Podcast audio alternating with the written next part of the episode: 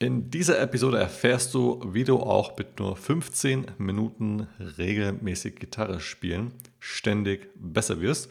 Besonders wichtig, wenn du beruflich eingespannt bist und dich um deine Familie kümmern musst, äh, du vielleicht auch noch andere Dinge hast außer Gitarre spielen, wie es eigentlich die meisten sind, die wahrscheinlich heute zuhören. Von daher ist der Podcast auf jeden Fall dort sehr gut geeignet und du wirst dir einige Punkte mit entnehmen können, wie du eben mit ziemlich wenig eben mit 15 Minuten Gitarre spielen regelmäßig, trotzdem deine Ziele erreichen kannst.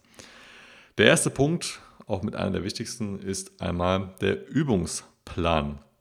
Du solltest definitiv einen Plan haben und nicht einfach ja, in deinen Übungsraum reinkommen oder wo auch immer du übst und dann einfach mal sagen, ja, okay, was übe ich denn heute? Weil bis du deine Gedanken zu Ende gedacht hast, sind schon wieder 10 Minuten rum und es bleiben von den 15 Minuten nur noch 5 Minuten.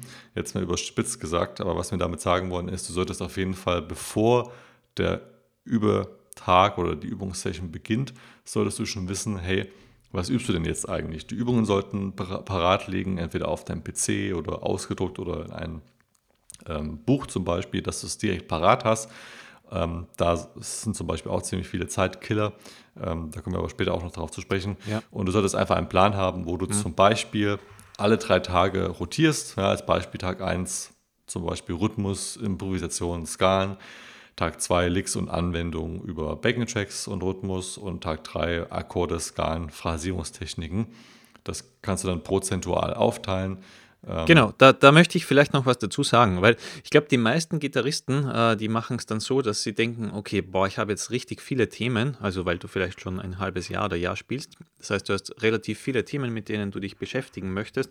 Und wenn du sagst, hm, 15 Minuten, ich schaffe das ja gar nicht, dass ich ähm, da alle Themen an einem Tag behandle. Und dann kommt man eigentlich auf so einen Übungsplan mit so einem drei Tage ähm, Rotationsrhythmus, wenn man so bezeichnen möchte, wie ihn Ben gerade äh, vorgestellt hat hat, wo man sagt, okay, am ersten Tag, da möchte ich nicht mehr als drei Themen äh, abarbeiten, zum Beispiel Rhythmus, Improvisation und Skalen. Dann kannst du sagen, ja, okay, ich habe nur 15 Minuten Zeit, ich nutze für jedes Thema 5 Minuten zum Beispiel. Also Tag 1 Rhythmus, Improvisation oder Skalen.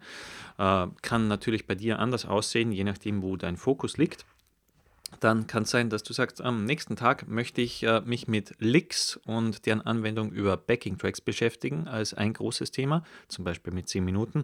Und dann, weil du merkst, okay, rhythmisch bin ich noch nicht so top drauf, äh, mache ich noch 5 Minuten Rhythmusübungen. Und der Tag ist in dem Fall zu Ende, der Übungstag.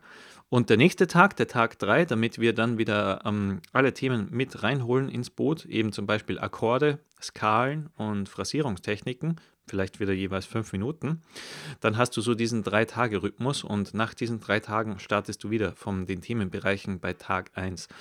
Das wäre eigentlich so das ideale Vorankommen, wenn du sagst, hm, ich kann ja jetzt nicht alles reinpacken an einen Übungstag, weil das funktioniert vielleicht bei Leuten, die eine Stunde oder eineinhalb Stunden Zeit haben. Aber wenn ich äh, nicht so viel Zeit habe, dann mache ich es wahrscheinlich eher so wie, wie beim Fitnessaufbau auch. Also, dass ich äh, ja, jetzt nicht irgendwie ein Ganzkörpertraining an einem Tag mache, sondern irgendwie mir das bisschen aufteile. So kann man das vielleicht sehen. Und ultimativ lässt du eben diesen Plan alle drei Tage rotieren.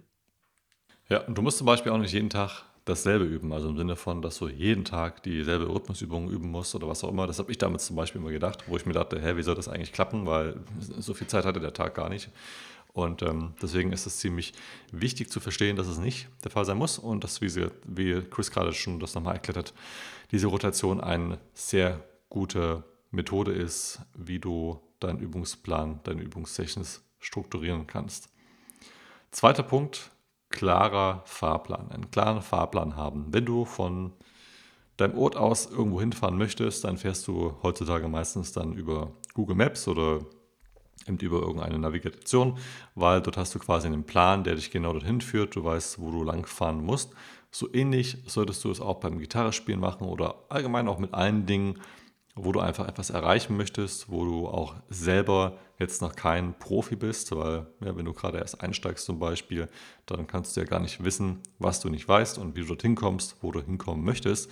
Deswegen ist es sehr wichtig, dass du einen klaren Fahrplan hast, dass du weißt, was passiert in den nächsten Wochen, dir deine Ziele steckst und dann einfach darauf hinarbeitest.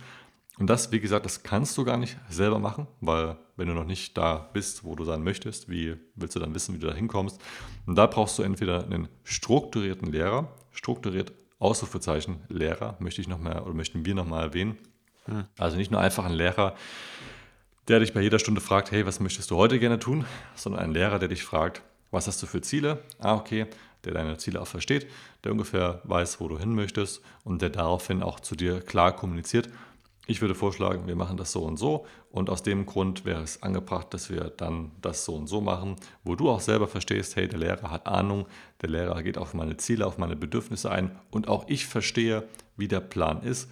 Oder du hast einen strukturierten Kurs, wie zum Beispiel unserem Rock Metal Basiskurs oder wenn du eher Bluesgitarre spielen möchtest, unser Bluesgitarre Komplettkurs, wo du einfach nur die Lektion dir ansehen musst, umsetzen und den Rest erledigt der Kurs, weil eben die Struktur schon vorgegeben ist. Du musst es einfach nur quasi in Anführungszeichen abarbeiten.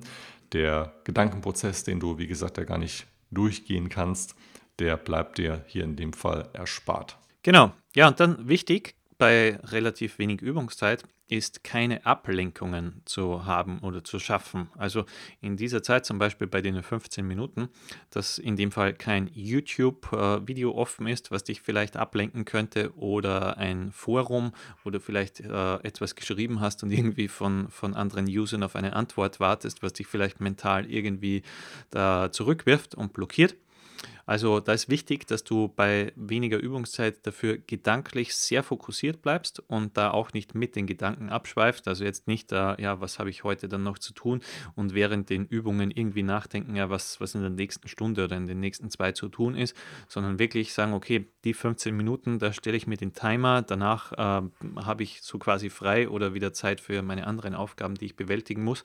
Nur während dieser 15 Minuten möchte ich nicht abgelenkt werden. Das ist eigentlich ganz wichtig wichtig. Ja, vielleicht auch Handy auf Flugmodus und die ganzen Ablenkungen weg. Äh, Timer setzen und dann konzentriert diese 15 Minuten durchziehen. Ja, genau. Das ist genau. ganz wichtig. Genau. Nächster Punkt, Gitarre, Amp, Stimmgerät schon spielbereit im Raum haben. Es gibt nichts Nervigeres. Ich habe mich da vier in der Situation gefunden. Ich setze mich hin, nehme dann die Gitarre, gerade bei meiner ersten Gitarre, die war nicht ganz so stimmstabil. Und dann, ah, Gitarre stimmt nicht, ja, also Stimmung passt nicht dann wieder aufgestanden, ein Stimmgerät gesucht. Ja, das habe ich ein paar Mal gemacht, bis ich mir alle Dinge, die ich zum Üben brauche, an meinen Arbeitsplatz, wo ich geübt habe, so organisiert habe, dass A, alles griffbereit liegt und B, ich auch dann sitzen bleiben kann und es nicht so unbequem ist, dass man immer wieder aufstehen muss, um irgendwelche Dinge zu suchen.